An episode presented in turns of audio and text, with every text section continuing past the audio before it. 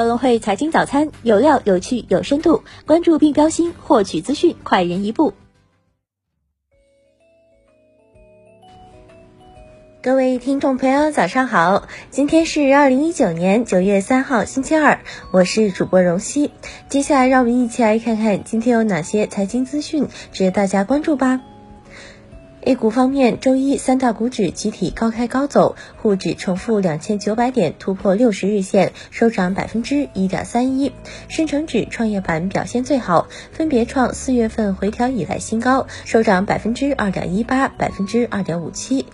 两市成交额逾五千四百亿，北上资金净流入超五十八亿。盘面上各题材集体升温，国产软件概念板块大涨居前，中国长城、中国软件等多股涨停。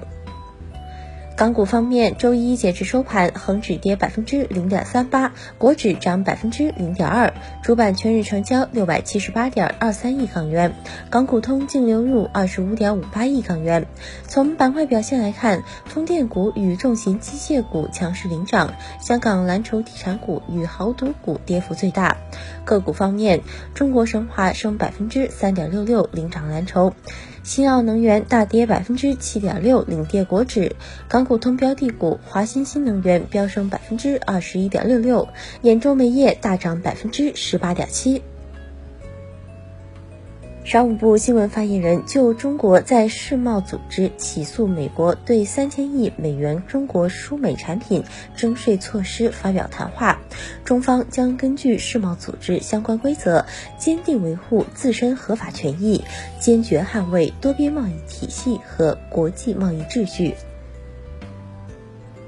外交部发言人耿爽主持例行记者会，记者问：中美双方原计划九月初在华盛顿举行新一轮贸易磋商，但九月一号双方互相加征了新的关税，原定的磋商计划是否有变？外交部答：上周中国商务部新闻发言人已就类似的问题做出过回应，表示双方正在讨论这个问题，当前最重要的是为中美双方继续磋商创造必要条件。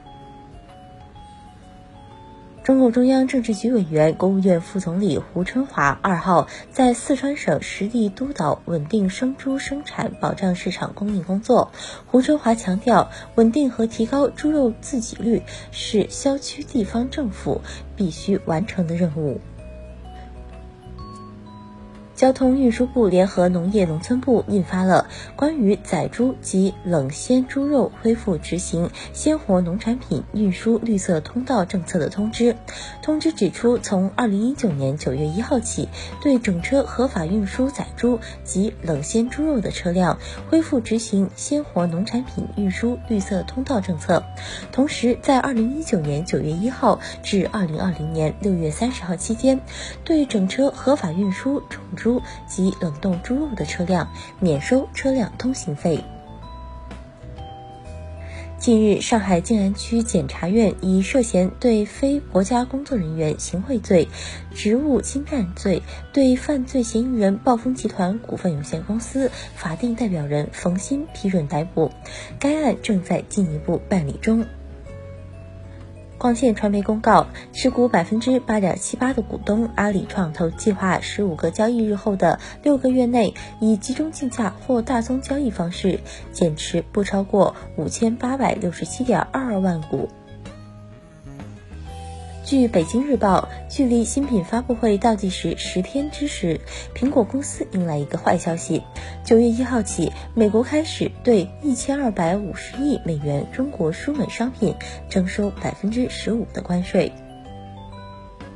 福耀玻璃九月二号在互动平台表示，公司有为小鹏、蔚来、威马等新能源汽车提供汽车玻璃产品。此外，公司亦为上海特斯拉汽车的玻璃供应商。微博发布全新生活时尚社交产品绿洲，目前正在公测阶段，需要邀请码才能开启使用，正式上线时间尚不明确。据财新，威马汽车是当前汽车销量位于前三的初创汽车公司，它正面临着巨额索赔知识产权官司，诉讼标的额为二十一亿元，起诉方是自主品牌车企吉利控股集团。盒马总裁侯毅近日在一场面向供应商合作伙伴的内部会议上，透露了盒马的小目标：盒马将打造十个十亿级、一百个亿级、一千个千万级的盒品牌。再关注一下股市方面的消息，安博通披露的科创板上市发行结果显示，网下投资者弃购了四千三百二十四股，弃购金额为二十四点五九万元，弃购对象为赛智稳健私募基金、赛智稳健三期私募基金，弃购数量分别为两千一百六十二股、两千一百六十二股。格力电器股权转让有重大进展，珠海明骏、格物厚德有意受让百分之十五股份。中国平安截至八月三十一号已累计回购五十亿元 A 股股份。奥农生物八月生猪销售量同比增长百分之一百二十六点四七。